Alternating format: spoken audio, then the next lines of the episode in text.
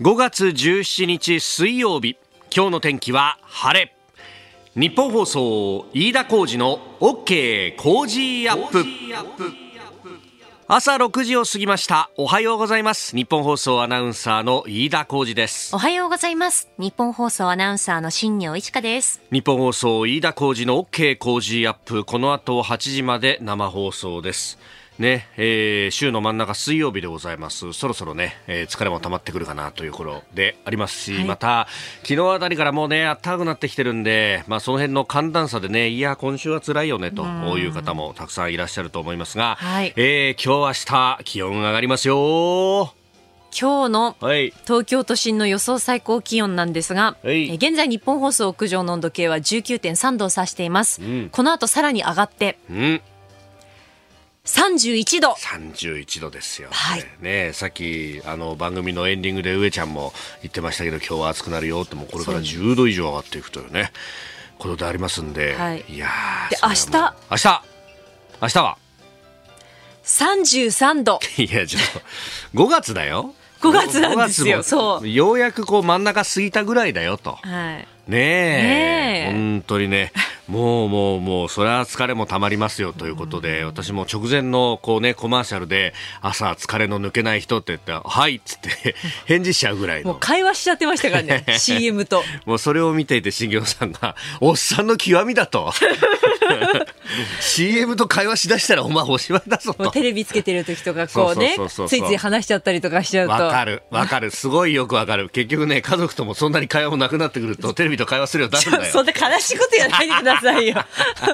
ま あまあねまあそのぐらいさやっぱこうポロッと出るぐらいのね、えー、疲れも溜まってくるというところですけど。まあまあまあね今週も一つ頑張っていきましょうよ、はい、あ本当にねなんだか疲れのたまるようなニュースも多くって後ほど取り上げますけれどもなんだ電気料金も上がるだとかねなんだとかいう話もあるんですけどまあやっぱねいろんなものの値段が上がってきております、うん、たまたまなんですけど、はい、昨日ですねあの床屋さんに行って髪髪の毛切りましたね、飯田さん。いややっぱね、髪の毛を切るっていうのは、私みたいな髪型の人間にとってはですね、一大事なわけですよ。なんつったって、これ切っちゃったら、再び生えてくるかどうかっていうね。大丈夫ですよ。いやそこの部分がさやっぱなかなか心もとないことがあるんで、えー、踏ん切りがつかなくて、はあ、結局なんかねあの2か月3か月伸ばしちゃうみたいなことになるんですけれども、まあ、伸びたところでさそんなあの生えないところは生えないんで で生えるところをねこう生えてるところでカバーするってなかなかこれ難しくてで特に横風が吹くとねこうあの私の場合は、えー前方から後退していく形なんですよ。あのこれ、背にも2通りあって後方から拡大するバージョンとですね前方から後退していくバージョンがあるんですが私はあの前方から後退していくので、まあ、そうするとこのね、えー、右と左の左右のですね、えー、入り江がどんどんと深くなっていくというね、えー、ことがありますんでそうすると横から風が吹くとこの入り江がパックリと割れるというね、えー、ことになると、まあ、いわゆる落ち武者なわけなんですけど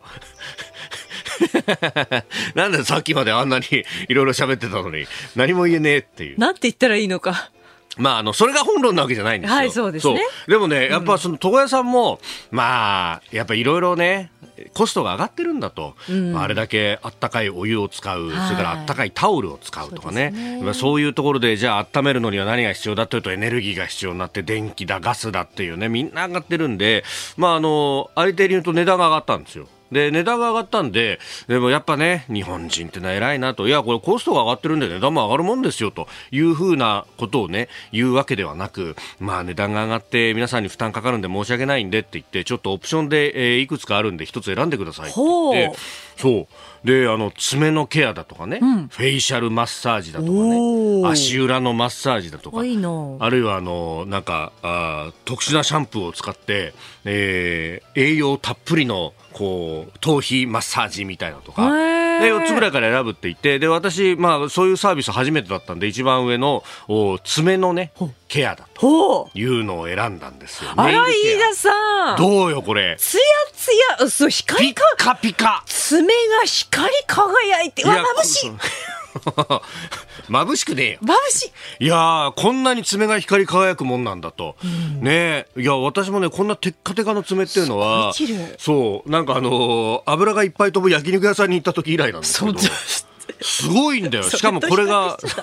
あの、爪本来の輝きはこんななんですよと、いかにいつもくすんでいたかがよくわかるってもんなんですけど。爪ってなかなかね、ケアしないですからね。男は特にね、爪のケアなんてなかなかやんないんで、あ、こんなに綺麗になるんだね、と。形もすごい綺麗ですね。いや、そう、いつも、いつもだとさ、もうバシンバシンバシンなんつってさ、3回ぐらい切ったらそれでおしまいで、角なんてもう立っちゃっててさ、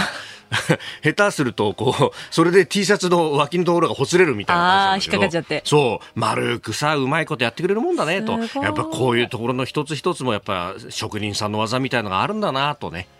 改めて実感したわけですよ。ねまあ、だから何かに目覚めるってもんでもないんだけどさ。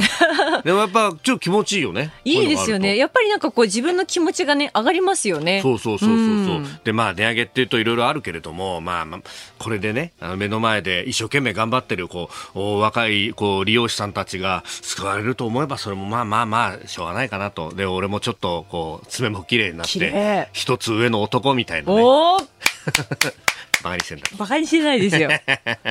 新規一点お送りしてまいります。はい。この後8時まで生放送です。あなたの声を届けますリスナーズオピニオン。この傾向時アップはリスナーのあなた、コメンテーター、私、田新行アナウンサー、番組スタッフみんなで作り上げるニュース番組です。えー、ぜひメールやツイッターでね、えー、ご意見等々お寄せいただければと思います。まあ、あの、ピカピカの部分に反応してらっしゃる方がいっぱいいらっしゃいますけれどもね。あくまで爪がピカピカと。そうそうそうそう。うん、そうそういうことだな。でも本当に綺麗ですね。いやこれさ、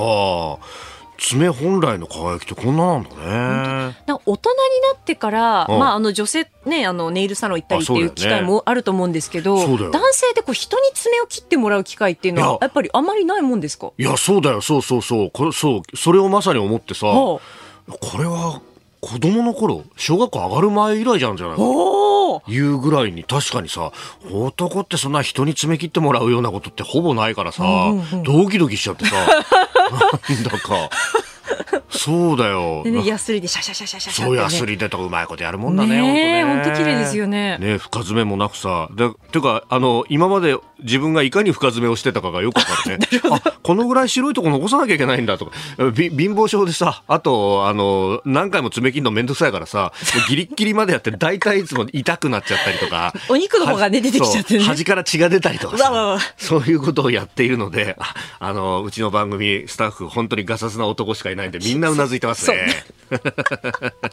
男女でそれだけ差があるんだね、というね。えー、さて、えー、今朝のコメンテーターは、ジャーナリスト、佐々木俊直さん、この後6時半過ぎからご登場いただきます。えー、まずね、なんかあの、ツイッター見てると、新しい本の原稿を書き換わったんだという話があったんで、その辺をね、伺っていこうと思います。えー、そしてニュース7時またぎ、今、あ新業アナウンサーがね、定時ニュースも読んでくれましたが、えー、電力大手7社、あ6月の使用分から電気料金値上げの見通しというニュース、それからイギリスのトラス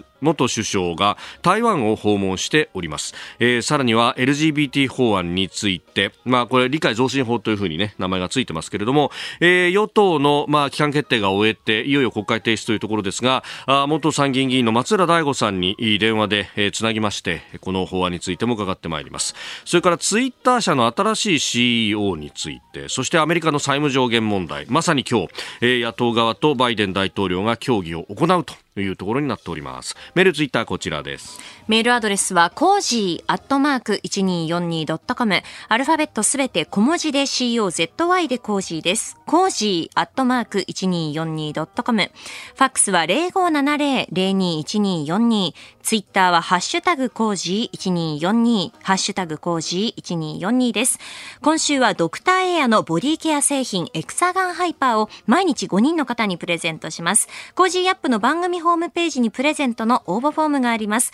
こちらに住所やお名前、電話番号を登録してご応募ください。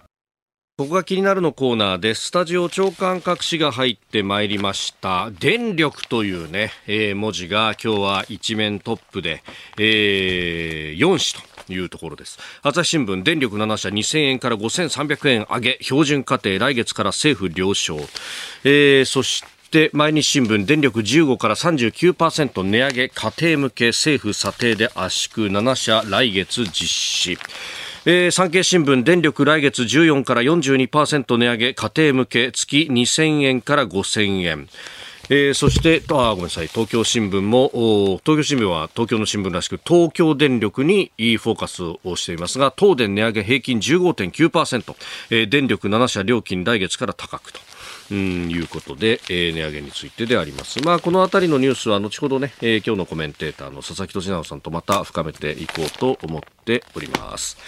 えー、それから読売新聞はあ G7 についてですが G7 の AI 見解年内集約首脳声明原案、えー、早急に課題把握ということで、まあ、あこれはね、まあ、昨日あたりももうすでにいろんなところで報じられていたところでもありますけれども、まあ、そのさらに進んだ、えー、声明原案まで、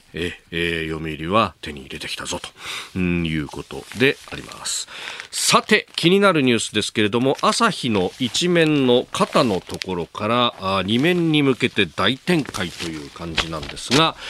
えー、見出しはこうなっております。天国から何かしないの？神宮外苑の再開発問題、坂本龍一さんの意思、継ぐ動きということで、あの、神宮外苑の、まあ、再開発についての話、まあ、これあの、イチョウの木を切るのかとかね、いろんなことが言われてますが、えー、それについての話であります。で、あの、明治神宮というところが、まあ、内苑と外苑、外苑があるということはこれ内苑もあるということなんですけれども、うん、まず一つ、うー押さえておかなきゃいけないのが、これあの、明治神宮の周りのあの森の部分は内縁でありますんで、えー、今回の計画で別にそこに手をつけるわけじゃないよというところ。まあ結構ね、あのー、そりゃそうだろう、外苑って言ったらあそこだろって、えー、神宮球場とかね、えー、秩父宮ラグビー場とか、えー、国立競技場の周りとか、絵画館とかそういうのをイメージするんですが、まあ場合によっては内縁の部分をイメージしちゃう人もいるんで、そこじゃないよというのをまず押さえておかなきゃいけないんですけれども、じゃあこの神宮外苑の再開発問題、これね、2面に続くって言って、2面もほとんど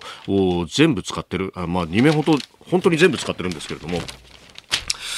これで一つね、全く書かれていない大問題があって、うん、私そ、むしろ書かれていないものの方が、あ重要だなと思うのが、えー、森ってものはですね、野放図にほっぽっといたらそれで済むもんじゃないと。下草は刈らなきゃいけないし、えー、枝だってですね、えー、いちいち刈っとかないと、根元までしっかり日が入ってこないんで、えー、木そのものが弱ってしまうよというのがあって、で、神宮外苑というのはあそこももう100年ぐらいの続く森でありますんで、えー、そこを維持管理するためには結構莫大な費用がかかっているという話なんですね。で、えー、そこを、まあ、あの、明治神宮というですね、えー、ある意味の宗教法人がやっているということになっております。で、これ、あの、宗教法人なんで詳しい財務諸表が出ているわけではありませんけれども、大体言われているのは、えー、年間80億円ほどの、まあ、あ売上があるというところで、で、それをですね、えー、賄いながら、うん、年間10億円ぐらいを内縁の森の整備に使ってるんじゃないかというふうなことが言われています。で、えー、宗教法人なんで、じゃあ、あのね、それこそお賽銭とかそういうものなのかと思うと、お賽銭とかそういうものはせいぜい10%ぐらいの収益しかないので、えー、そうすると神宮の森を賄うことは全くできないというところで、じゃあ何で賄ってんだろうねっていうと、まさにあの神宮球場の使用料だとか、えー、秩父宮ラグビー場の使用料だとか、あるいはあそこに隣接する伊藤忠商事のです、ね、あの建物の使用料だとか、そういうところで賄ってるんだというのがまずあると。で、えー、宗教法人なので、じゃあ、あの、あの森をね、えー、綺麗な森をじゃあ維持するのに公共のものなんだからお金入れりゃいいじゃないかって話なんですが、宗教法人なので宗教法人に公の金って多いそれと入れられないわけですよ。ね。えー、これは政教分離ってものがあるから、そこでお金を入れ出すと、政教一致になってしまうじゃないかみたいな話にややこしくなるんで、えー、ね、しかもあの、明治神宮の出自を考えると、ま、明治天皇のね、えー、話になってくるので、入れられないと。で、あの、そこの費用を捻出するためにどうしようかなっていうところで、で、かつ、野球場は老朽化する、秩父宮ラグビー場も老朽化する、これ地震が起こったらどうしようっていうところから始まって、じゃあ建て替えなきゃいけないないよねっていう話になってきたというのがあると。で、建て替えるにしても、えー、神宮はヤクルトも使うし、六大学も使うし、トートリーグも使うし、で、えー、秩父秩父宮だって、えー、ラグビーのリーグがあったりとかするんで、これをですね、あの、中、試合の中止をせずにやろうとすると、どうしても木切ってそこの土地を作って、そこに仮設の、こう、スポーツ球場を作って、で、えー、試合を進めていきながら回収をするというのをやらなきゃならない。でも、それをやるためのお金も含めて、新しく再開発ビルを建てて、その部分のお金で賄うよっていうのが全体の計画であると。で、えー、それもこれも全部内縁の森を維持するためなんですっていう、そこの部分がこれ抜け落ちていると、再開発をするのは何かこう距離を貪るためだとかね、えー、三井不動産がとか、あるいは、えー、ここら辺のこうね、スポーツ施設っていうのは、当然ながら東京五輪の話と絡んでくるので、え、またゾロですね、えー、森さんがうんぬんとかなんとかとかいう話になってくるんですけど、いや、そういう陰謀論いい加減やめようよと。内縁の森を守るために外縁でどう金稼ぐかっていう話で、だったら、だったら何かしないのっていうふうに、わざわざ個人の名前まで持ち出して言うんだったら、じゃあここは特別に国からお金でも入れて内縁の森維持しましょうかという話をするんだったらわかるけれども、結局そこの問題から目背けて、反権力は正義ですか？をやってどうすんだよという話なんですけれども、まあ随分と朝日新聞は腕をぐるぐる回しております。あこの時間からコメンテーターの方々ご登場今朝はジャーナリスト佐々木俊尚さんです。おはようございます。おはようございます。よろしくお願いします。さあ、あの、佐々木さん、先月、えー、先日、音声プラットフォームの Voicy で、うん、えー、興味深いコラム、発表していらっしゃいますが、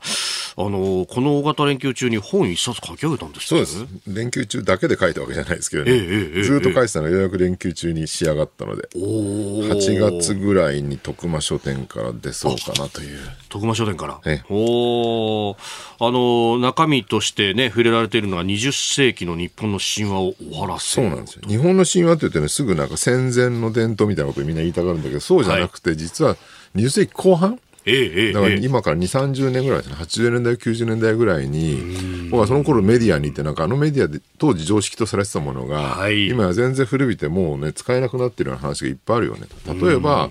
物価が上がるとすぐけしからん、市民、はい、ね、あの、庶民の生活直撃っていうけど、今やっぱ物価上がらないと賃金上がらないよねっていうふうに変わってきてたりとか、はい、あと何でもかんでもね、監視社会って言いたがる話とかね。ああれをね、1980年にあの、ジョージ・オイルの1984が流行ったからみんな言い出したんだけど、なるほど。でも今やほら、例えばドラレコなんかそうだよ、ドライブレコードライブレコード、はい。どっちかというと監視っていうよりも自分のこう、行動のね、うん、公正さを担保するための装置で使われてるわけですよね。安全装置的ですよね。そうなんだよ。それを何でもかんでもね、監視社会だって怒るとかも、これも古臭いよねってね。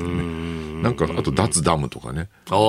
あ。あの、はい、90年代、2000年代すごい脱ダムとかね、ダムから人へとか言ってたけど、今やこんだけ水害多発してたら、ダム必要じゃないっていうね。だから、そうですね。その前世紀の終わり頃の常識と今の常識が全然違うのに、それについていけない人がメディアとかね、うん、野党にむちゃくちゃ多いっていうのを書いてる本なんです。おいや、いろんなところでそれをこう、想像することがね。そうなんですよね。えー、それこそ飯田さんの出された本と同じなんだけど、その反権力こそね、正義だって、あれももういい加減古いよねっていう。いや、確かにメディアの姿勢っていうのは、とにかく権力のチェック、監視であって、批判することが必要なんだ、みたいなね。などっちか大事なのは今はパワーバランスですよね。ああ、うん、もうあちらが立てばこちらが立たず、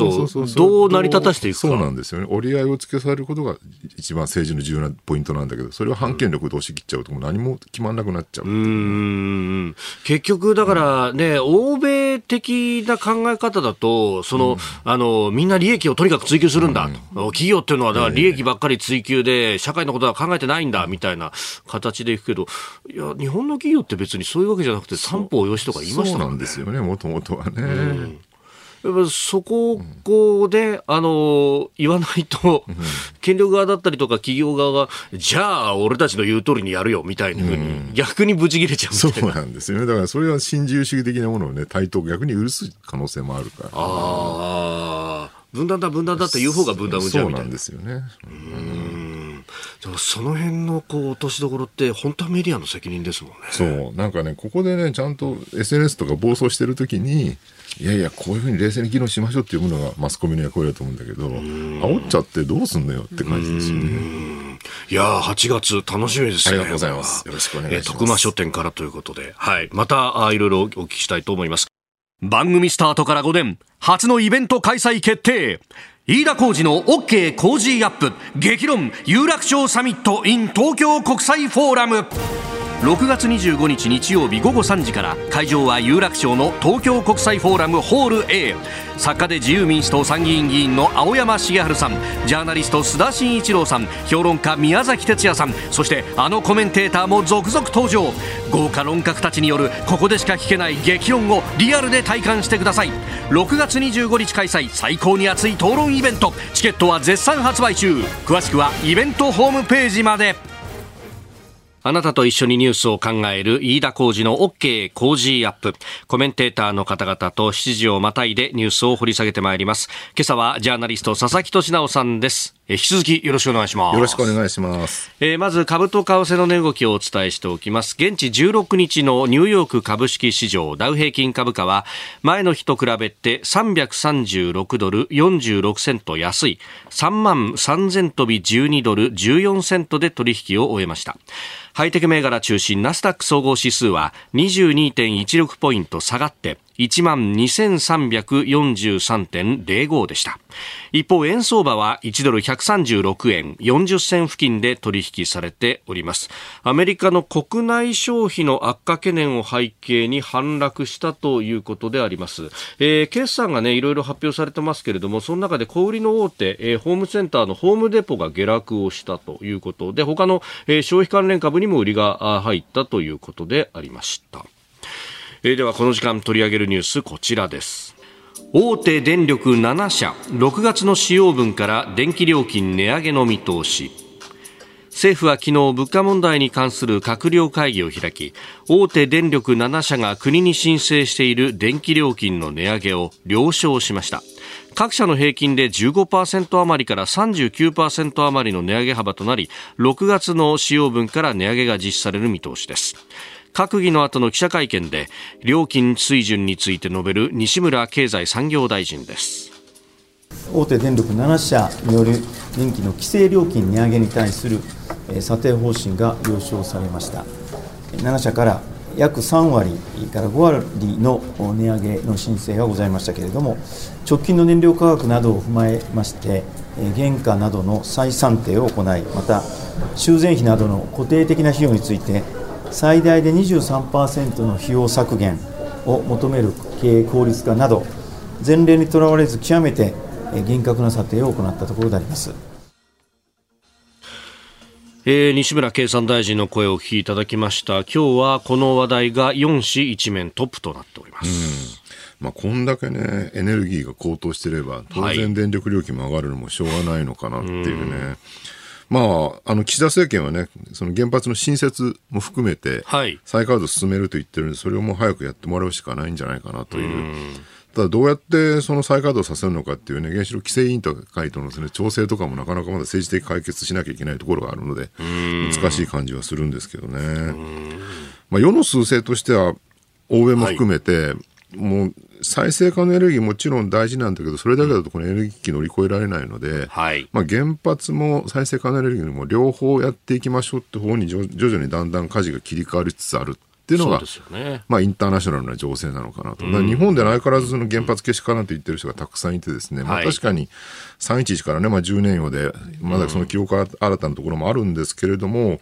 もうこの状況ではじゃ、やっぱりもう原発容認の方へちゃんと世論傾けていかないと、えー、ダメなんじゃないかなと。うん。まあね、これをだから、その原発のメーカーなどから利権がとかなんとかとかいう話になっちゃうんだけど。そうなんですよね、ちょうど昨日もね、ウェブ見てたら、週刊朝日にあの小賀茂明さんっていう元経産官僚が、電力兵器に騙されるなって記事書いてて、うん、何書いてるのかと思ったら、そのドイツはね、その原あの電力の輸出国であると。はいはいはい。だから、なんかね、脱原発してるのに、ドイツは。えー、でそれでも十分電力足りてるから問題ないだろうっていうのをね、おっしゃってるんだけど、古賀さん、経産省にいた割にはあんまり電力のこと詳しくないなって、僕は全然門外観で、専門家の人たちのね、その発信読んでるだけですけど、はい、電力って同時同量っていう、非常に重要な原則があって、需要と供給が常にバランス取れてなきゃいけない。なぜかっていうと、石油とかと違って貯めとくわけにいかないので、100の、ね、需要があるときに100の供給、90に減ったら90の供給に減らすっていうね、はい、でそうすると再生可能エネルギーだけだとずっと同じ電力量は保てない、風が吹かなかったりとか、はい、日が陰ったりとかね。日が陰ったりとかね。だからそういう時に例えば電力が足らなくなったら、えー、その需要に合わせるように供給をどっからか回してこなきゃいけない。それをまあフランスとかね、原発大国そっちから回してきてるっていうのが現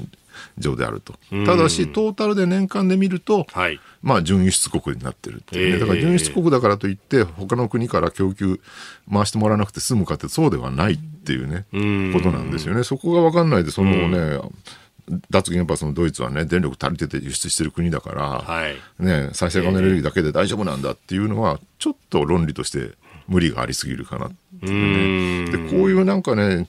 専門家が見れば一周するような議論が相変わらず大手メディアにバンバン載ってて。だそうですよね、うん、ドイツは、そりゃあれだけヨーロッパのね、えー、大陸の中にあって、うん、フランスや他の国々と送電線つながってんだからいいけど。そうなんです。日本はじゃあどっからってまあ、韓国ぐらいしか頼れる、まあ、韓国頼るのもちょっと危ないかなと思うんだけど、まさかロシアや中国からね、電力融通してもらうって、そんな首根っこ押さえられたら何が起きるかわからないって、もう当然ウクライナの問題見てればわかるわけですからね、えー、結局もう自国内で何とかするしかないっていうね。かといって北欧みたいにね水力がそんなに豊富にあるわけでもなくですね、はい、風が常に一定量吹き続けるっていうそのえー、北の方のね、北極圏とかの、はい、ああいう条件でもないって、気象条件いろいろ考えると、まあ、再生可能エネルギーだけで賄うのはほぼ無理だよねと。で、ベースロードでもちろん、ね、一定、産業用に一定の電力を供給し続ける必要あるわけですから、うん、まあ、そうすると電力、あの、原子力以外のね、はい、選択肢はないよね。っっていう話になるんですけど、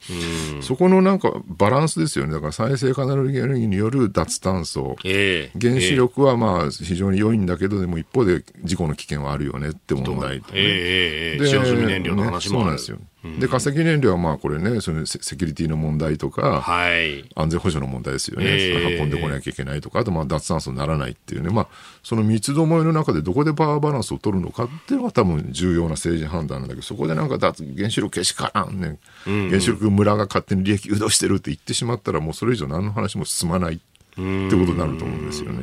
まあね、先ほど佐々木さんおっしゃられた、その今電力貯められないと、だから本当に革新的なじゃあ蓄電池が出てきて、貯められないと言っていた電気が貯められるようになったということになると、またフェーズ変わってきますそうですね。そしたらもう再生可能エネルギーで、でね、シフトしてもいい。どんどん貯められるときは貯めとけっていう話になると思うんだけど、そこはテクノロジーの進化とね、その安全保障といろんな要素を組み立てながら、その、その時点、その時点でその都度その都度バランスを取っていくってことだと思うんですけどね。じゃあ、一足飛びに何かこう、大理想に向かうかっていうと、そうじゃないわけですよね。そんなことやったらいっぱい人が死んだりしますよ。うん、電力がカーンとこうブラックアウトしてってことになりかねない。あのそそこ必死にやってんのに君たちなんだよってなっちゃうんですね、議論が。まさに先ほどのね、お話にもつながってくるという話です。さあ、佐々木俊直さんにお話伺っております。まあ、先ほどまでね、電力についての話っていうのがありましたけれども、続いては、まあ、安全保障の部分で、うん、台湾に関して、まあ、これ G7 でもね、おそらく大きな話題になるだろうと思いますが、えー、一方で、イギリスのトラス前首相が、あ昨日午後台湾に到着したというニュースが入ってきました。まあ、あ台湾との連帯をアピールして中国に対抗する狙いがあるというようなことが、ね、今日国際面でね、各種触れてますけれども、も。ともとイギリスはね、中国に対してかなり親和的な政策をね、ずっと取っていたのが、ここに来てだいぶ急転換して、特にその、あの、ジョンソン大統領あ、ジョンソン首相の後、はい、一瞬だけやってた、ね、今回、はい、台湾訪問するトラスさんはかなり強硬な反中国派で、で、今、首相やってるスナクさんってインド系のね、首相。はい、あの人はね、割に親中だって言われてたんだけど、えーえー、親中だって言った瞬間に支持率が落ちて選挙戦えなくなりそうだったんで、慌てて、はい、あの、首相のあの選挙の前にですね、あの、反中政策を打ち出したりとかしてるかなり揺れ動いてるんだけど、僕ね、すごいイギリスが面白いなと思うのは、はい、TPP にもほら、この前、加盟承認されたじゃないですか。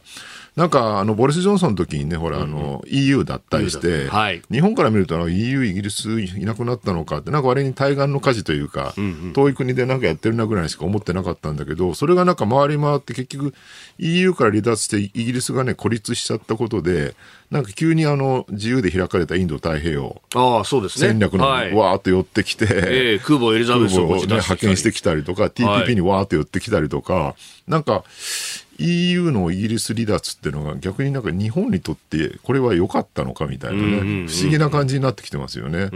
だからなんか EU からいなくなることで逆にそのイギリスがこっちのインド太平洋に近づいてきてるっていう、ね、はい、そういうなんかある種の新しいパワーバランスがここで出来上がってきてるのかなっていうね。うこのうん、そうですよね。この地域に目を向け出すと、あ中国の存在っていうのが経済的な部分だけじゃない部分で見えてくると。で、ね、そこにウクライナ侵攻が来て、はい、あれはロシア、中国連合やべえじゃんっていうのがね、ヨーロッパでようやく認識されるようになってきたと。だからまあ、ウクライナのね、もう本当大変な話だし、はい、まあ、イギリスもね、EU から出していろいろこうね、苦しい目にあったと思うんだけど、ね、いろんな目でその2つのこと出来事がきっかけで非常に強くこう東アジアのね危機的な状況が全世界的に注目されるようになってきてるっていうのは、まあ、日本にとって不幸中の幸いとしか言いようがないですよね。これはね。でこのタイミングで日本がいいサミットの議長国をそうなんですよね。広島サミットがいよいよ今週末と、バイデン大統領が来るのかどうかっていうねいや、そうですよね。一応来るという話になっていて、うん、えー、明日にも来日ということが言われております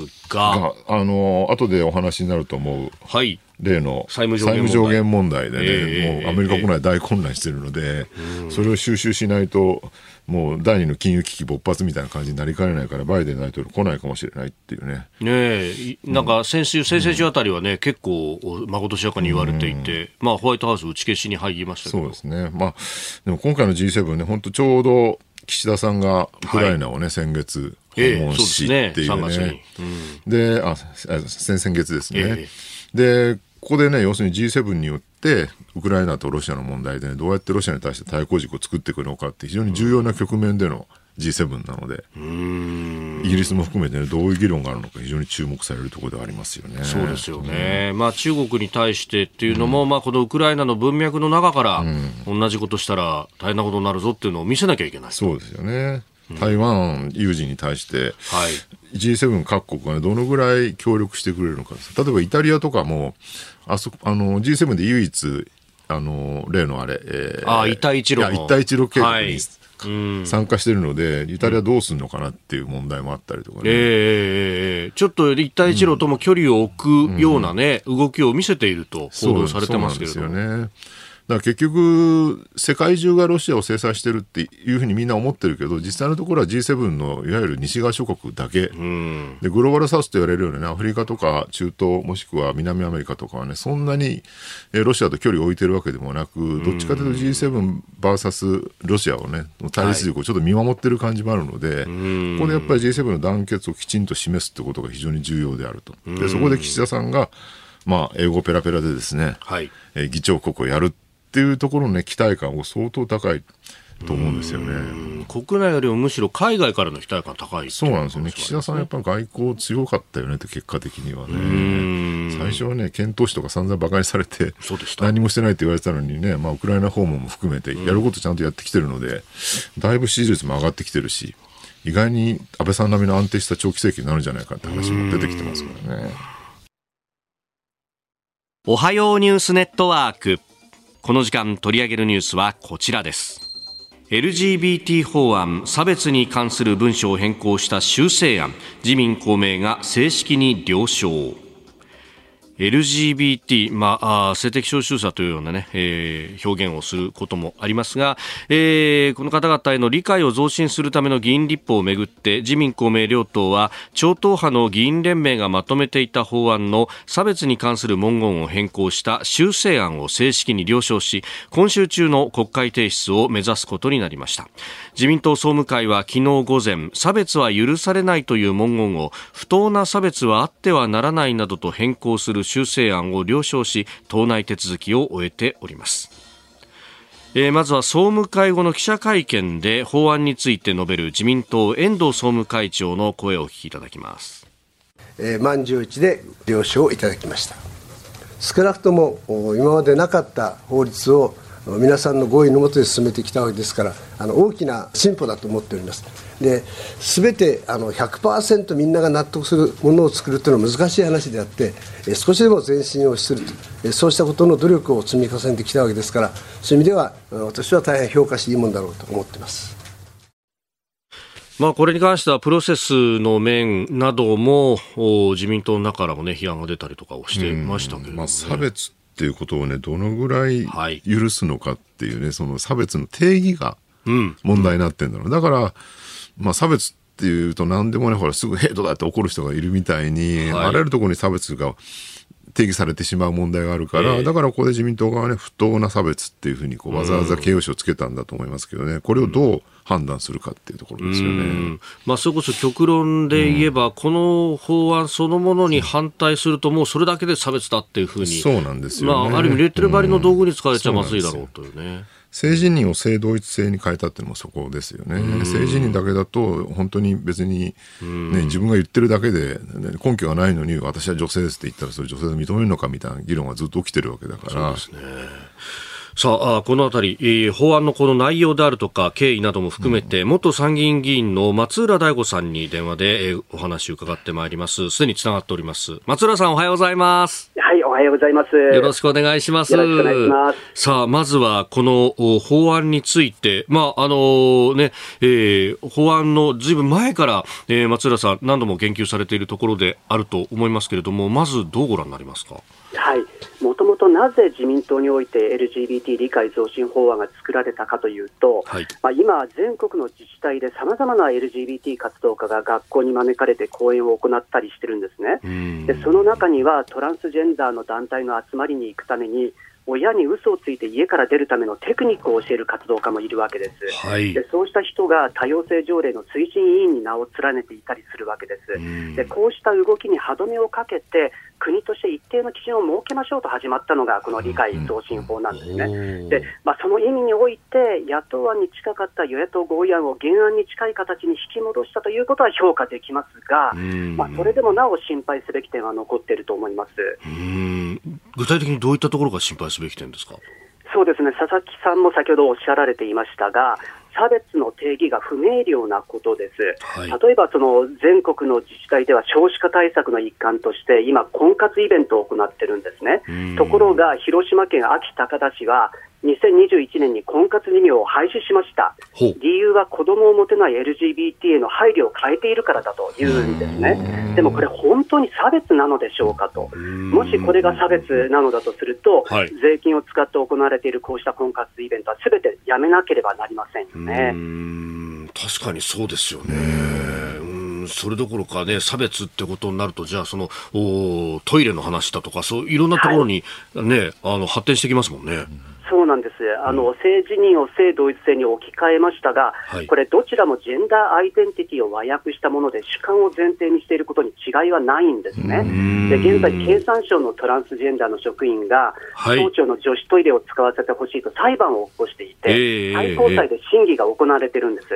でその人は性同一性障害の診断書を医者からもらってはいるんですが、健康上の理由から男性器を切除することはできないんですよ。でもしこうした人を女性専用スペースに入れなければ、LGBT 団体は不当な差別だと主張すると思います。えー、スタジオ佐々木俊さんもいらっしゃいます。松村さんご無沙汰しております。よろしくお願いします。よろしくお願いします。この性自認と性同一性って元の英語は同じってちょっと気づかなかったんですけど、うん、もう少しそこ詳しく教えていただけませんか？はい。ジェンダーアイデアイデンティティという言葉を翻訳したときにですね、うん性自認と性同一性と2つの言葉ができたんです。で学術用語としては性同一性を使っていたんですが、まあ、一般的にもう少し柔らかい表現ということで、性自認という言葉をマスコミなどは使い始めました。うん、ところが、その日本語に訳したときに違うニュアンスもこうくっついてくるようになってしまったんですね。うん、つまり自分が女性といえば女性、男性といえば男性という、自分が実証した性別が性別なのであるというニュアンスがついてきているので、だから自民党の部会ではこれが問題になっていたということなんです性同一性って言った場合には、その自称しただけではなく、もうちょっとプラスアルファあるようなニュアンスがありますよね。はいあの社会性や時間性が大事で、自分だけの主観ではなくて、第三者からどのように見えているか、どれぐらいの期間、その性で生活をしているのかというところも加味されるんですが、精神科医に言わせると、しかしながら、それも主観をベースにして判断するしかないということなんですね。そうすると、その性自認、性同一性の表現について、もしくはその差別、不当な差別という表現についても、何を差別とするのか、何を性同一性とするのかっていう定義をもうちょっと盛り込んでほしい感じもしますよね。はい。あの G7 の中には LGBT に特化した差別禁止法というものはなくて、はい、包括的な平等法の中に LGBT も組み込まれている構造なんですね。で例えばイギリスの平等法などは大変よくできていまして、LGBT への差別禁止も謳ってはいるんですが、それと同時に適用除外規定というのが設けられているんです。それでこれによって女性専用スペースが守られてるんですね。でまた保護すべき性的指向ということについても同性愛、異性愛、両性愛だと定義がしっかり書かれてるんです。つまり保護すべき性的指向の中には、はい、動物性愛やペドフィリアは含まれないということが、まあ、謳われているわけです。残念ながら、LGBT 理解増進法にはこの視点が抜け落ちているので、はい、まあ、別途女性保護法を作ってほしいという要求も出ています。あなるほど。あの、まあ、この人たちだけを得出ししてではなくて、という、はい、ところなんですね。で、そうですね。あの、確かにイギリスなどは、その、女性専用トイレはむしろ作らなきゃいけないよっていうような、あの、通達が出たりとかしていると、まあ、あのこの辺どうでしょう、バランスの部分で今の法律だけだと違うぞということになってくるわけですね。おっしゃる通りだと思いますね、あの守られなければいけないのは、同性愛も当然そうだけれども、えー、トランスジェンダーも当然そうだけれども、異性愛者の皆さんの生存権も守らなければならないということだと思います。女性の権利とそのトランスジェンダーの権利がどこかで衝突してしまう部分がどうしても起きてくるわけですね、そのお風呂の問題とかトイレの問題とか、はい、その衝突の部分をどういうふうに調整するのかっていう思想みたいなのをもう少し盛り込んでほしいですよね。そうですね、まあ、今後、国会審議の中でそれを明らかにしていくということが、言われていますけれども、その辺各政党、しっかり議論を積んでもらいたいと思いますね。松田さんからご覧になってても、この法律だけだと、その調整機能っていうのは書いてますか？そうですね、さまざまな疑問点には答えられていないと思います。で、まあ、このね、あの、法律の話、そしてこれは理念法なんだからというような話もありますけれども、はい、結構その、まあ、理解増進のための施設であるとか、こう具体的なことも書かれているようですよね。はい。そこにどのような方が講師で派遣されていくのか、うん、そしてどのような LGBT 団体に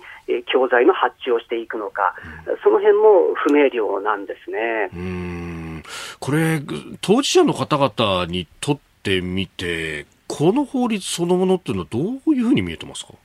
まあ、賛成の方、反対の方、さまざまいらっしゃるんですが、えーあの、関心がないという方が私はほとんどだと思ってるんです。つまり、2022年に殺されたトランスジェンダーの数を見たときに、アメリカは51人、EU は14人、日本は0人なんですよ。であの欧米各国からは日本は LGBT 後進国だと言われるんですが、はい、法律はあるけれども年間100人近くが殺される国と、法律はないけれどもほとんど殺されない国のどちらが先進国なのか、私は一概に言えないと思うんですね。で、こうした日本の状況においては、法律そのものがいらないという当事者は大変多いです。なるほど。まあ、今ご指摘なのは、そのトランスジェンダーなどが原因でというか、それを理由にという、うん、まあ、ある意味のヘイトクライムが起こっているかどうかということでいうと違いますもんね、日本はね。まあ、キリスト教的な、ね、価値観が強かった国と日本はそうじゃないですからね。はい、そうですよね。いや、松浦さん、本当問題点いろいろ浮かび上がってまいりました。ありがとうございました。ありがとうございました。またぜひいろいろ教えてください。ありがとうございます。はい、どうもありがとうございました。えー、LGBT 理解増進法案について元参議院議員松浦大吾さんに聞きました続いて教えてニュースキーワードですツイッター社新 CEO リンダ・ヤッカリーノ氏実業家のイーロン・マスク氏は今月12日ツイッター運営会社である X 社の新たな最高経営責任者 CEO にアメリカメディア大手 NBC ユニバーサルの広告責任者リンダ・ヤッカリーノ氏が就任すると発表しました。ヤッカリーノ氏は2011年から NBC ユニバーサルで広告販売業務をデジタル対応に移行させた手腕が評価されております。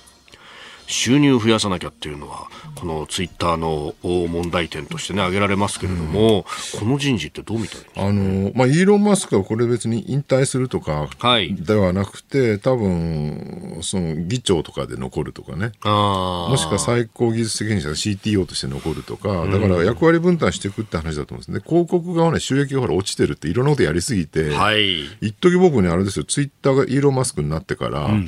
ツイッター広告の案件ってたたまに受けてるんですけど、あの、ガクンと減って、ある外資系企業のツイッター広告案件も進行中だったのが、すみません、あの、ツイッター広告出さないことになりましたと言われて、そんなことがあるんだっていうね、イーロン・マスク影響結構大きいなっていうね。なるほど。そんなコーナーで結構ね、広告収益落ちてるって話はあって、まあ上がってるって説もあってね、イーロン・マスク上がってるとか言ってるんだけど、その辺よくわかんないですね、実態のところはね。で、そこで多分広告手こ入れで、はい、このヤッカリーノさんっていうね、その NBC にいらっしゃった方を入れたんだろうと。ヤッカリーノさん見てみると、NBC ではあの、ピーコックっていう、なんだろう、一昨年ぐらいから始まった、2020年からかな、あの、フールみたいな、ユニバーサルとかのサブスクの。動画サービスも立ち上げもやってる人なんで、相当な手腕の人では間違いない。59歳ですけどね、女性。イタリア系のね。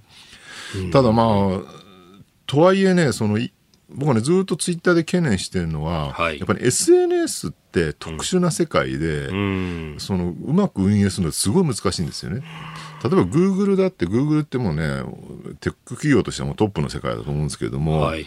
過去何度も何度も Google プラスとか Google ウェブとか、はい、SNS 立ち上げてその人全部失敗してるんですよね。確かにね、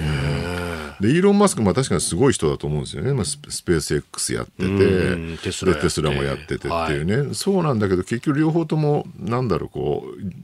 う、うん、あの確かにものづくり的な。ものづくり製造業じゃないですか。はいで今回のそのヤッカリーノさんも、うんうんうん、まあ、メディアの人といってもどっちかというとそういうねコンテンツ事業の人であると、はい、だから B2C とか B2B なわけです皆さんね。でやっぱりね SNS で C2C コンシューマーというコンシューマーでその人と人がどう関係するかっていうのをうまく作るっていうのが、えー、SNS の最も重要なポイントなんで、ね、そこで成功してるのは世界的に言うと現状、フェイスブックとツイッターしかない。で、それ以外にあの TikTok みたいなのもあるんだけど、TikTok はどっちかっていうともうコンテンツなんですよね。みんなが交流するっていうよりも、N、AI のアルゴリズムで次々この人が面白いと思うような動画を提供していきましょうっていう。まあ、ある種の YouTube 的なものなわけですよ。で、人間と人間がつながって、そこでどんなこう、えー、力学が起きてね、こう盛り上がるかバズるのかみたいなことやってるのは Facebook と Twitter しか成功してなくて、で、他の業種から参入して成功したケースあんまない。おなるほどね、って考えると、ね、ちょっとね、まだまだ分かんない混乱続くかなって感じがしますね。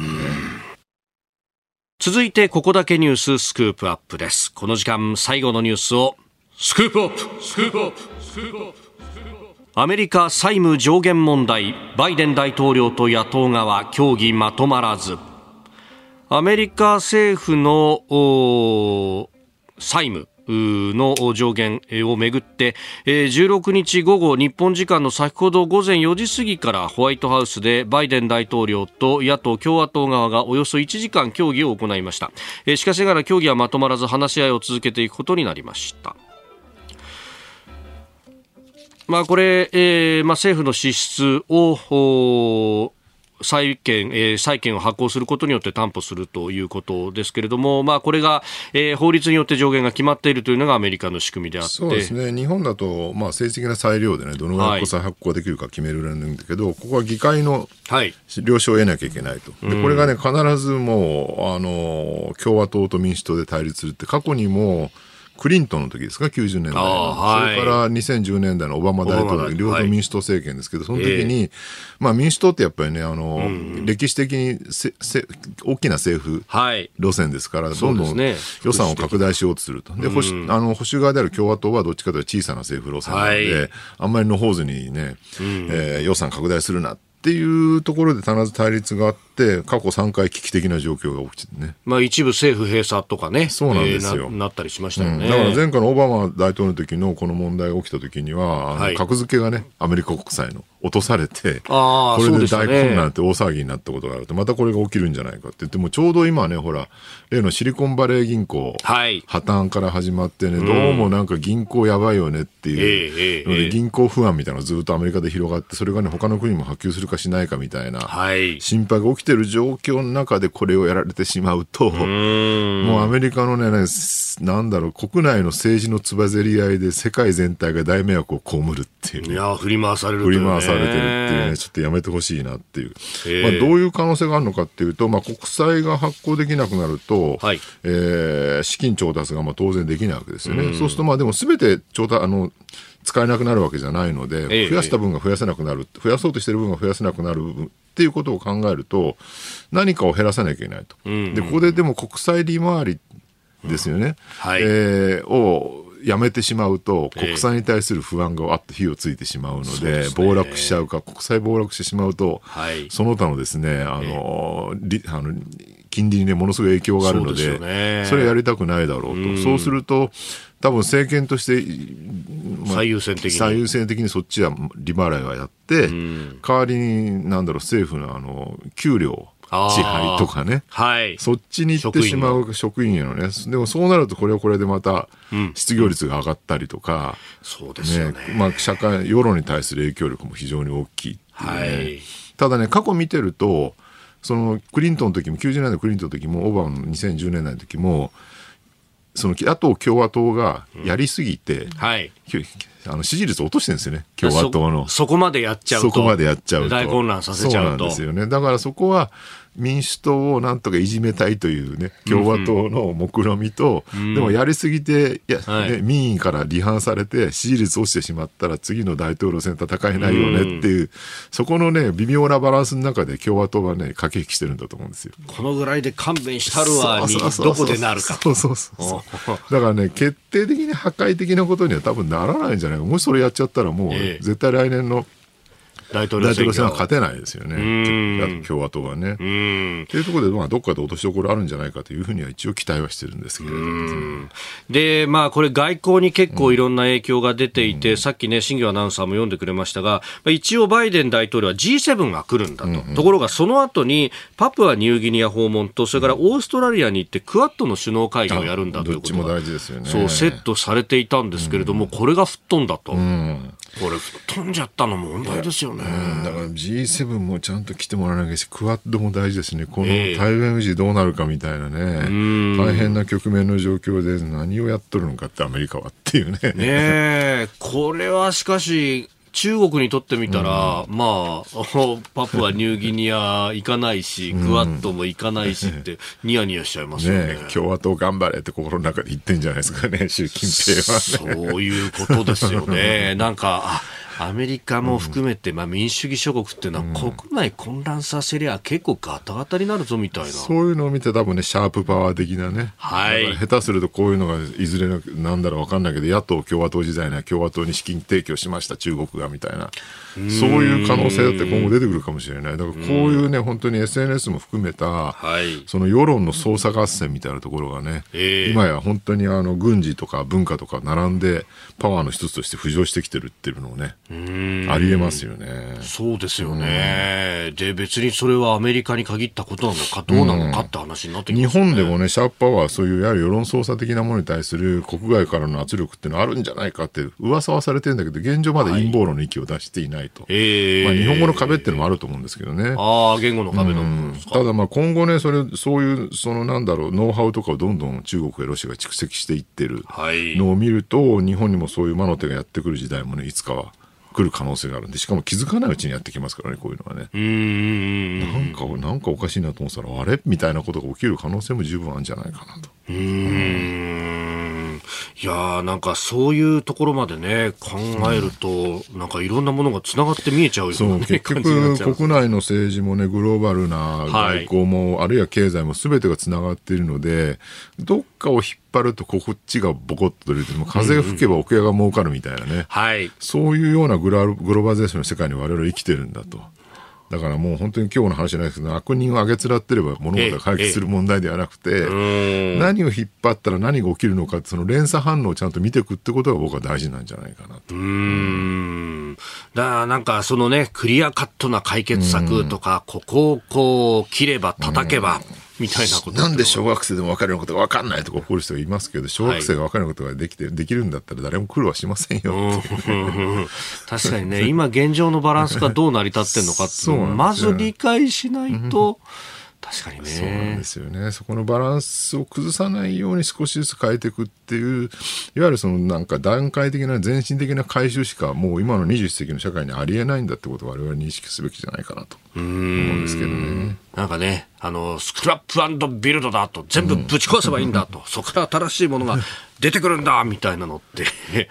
そこにこうね。改革とかね、まあ維新とかもね、頑張ってますけどね、改革一本でね、やっていくのもちょっと無理があるかなって、はい、改革でうまくいかないんだったら民主党政権の時にだいぶ分かってしまったわけで。いや、うん、そうですよね。まあ、古くはその先前の小泉純一郎政権なのかもしれないですが、うん、そうですね。改革って言って吹っ飛ばされた方の人たちにとってみれたらたまったもんじゃないと、現状維持もよくないけどもゼロから改革もよくない、はい、やっぱその間を取ってね少しずつ少しずつ変えていくしかないっていうね。うん。まあそれはまどろっこしいし、うん、こうねすっきりはしないし、うん。でもなんかそういうなんだろう、もやもやみたいなものとこれも付き合っていくしかないまあね、グレーなものを引き受けるっていうのが大人ですよ、基本的にはね。ああ、制度か合わせ飲むというか、うん、そうなんですよね。贅沢か。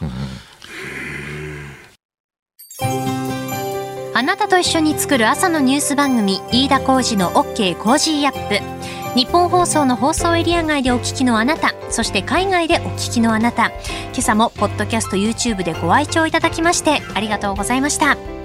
飯田浩司の OK コージーアップ。東京有楽町日本放送で月曜日から金曜日朝6時から8時まで生放送でお送りしています。番組ホームページでは登場いただくコメンテーターのラインナップや放送内容の原稿化された記事など情報盛りだくさんです。また公式ツイッターでは平日は毎日最新情報を配信中。ぜひチェックしてみてください。そしてもう一つ飯田浩二アナウンサーが「夕刊富士」で毎週火曜日に連載中。飯田浩二の「そこまで言うか」こちらもぜひご覧になってください。忙しい朝そして移動中ニュースを少し深く知りたい時ぜひ AM、FM、ラジコはもちろん日本放送のポッドキャスト YouTube でお楽しみください。